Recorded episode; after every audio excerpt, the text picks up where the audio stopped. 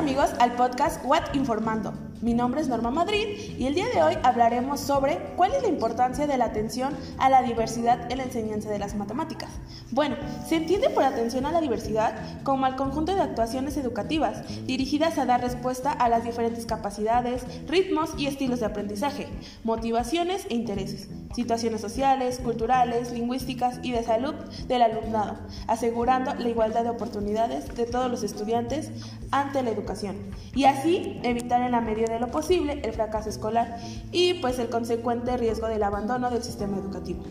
El día de hoy contamos con la presencia de un estudiante de la licenciatura en educación especial que nos brindará información recabada de algunas personas inmersas en el campo de la educación.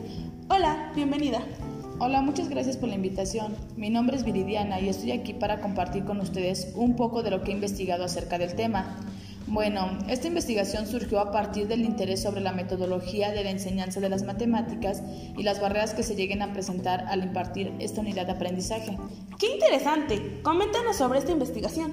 Bueno, quiero mencionarles que este trabajo fue realizado en conjunto con otras compañeras de mi misma licenciatura.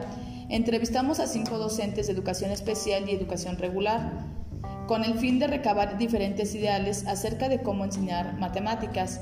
Les hicimos dos preguntas a los docentes. La primera fue, ¿qué metodología utiliza para la enseñanza de las matemáticas? Y la segunda, ¿qué dificultad tiene al momento de enseñar matemáticas?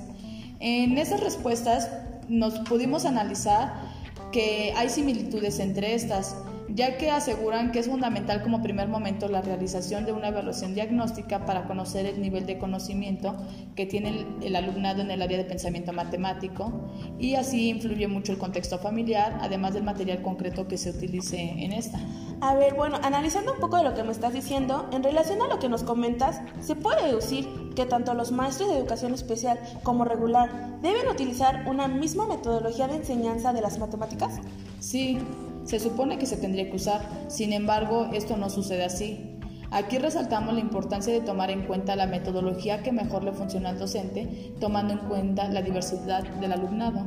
Bueno, bueno, y debido a que existen estas diversidades entre los alumnos, eh, ¿enfrentan algunas dificultades en la enseñanza de la asignatura? Por supuesto. Referido a los docentes que entrevistamos, estos resaltan que existen distintos factores que intervienen en el aprendizaje. Por ejemplo, la motivación y la estimulación por parte de padres y docentes, el uso de material, las estrategias metodológicas, por mencionar algunos.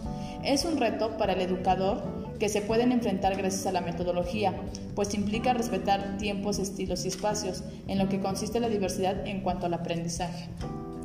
Sabemos que este tema es muy extenso e interesante, pero que nos compete a todos los que estamos inmersos en el ámbito educativo.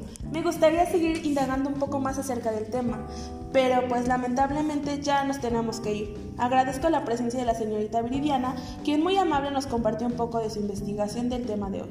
Esto fue What Informando, soy Norma Madrid, hasta la próxima.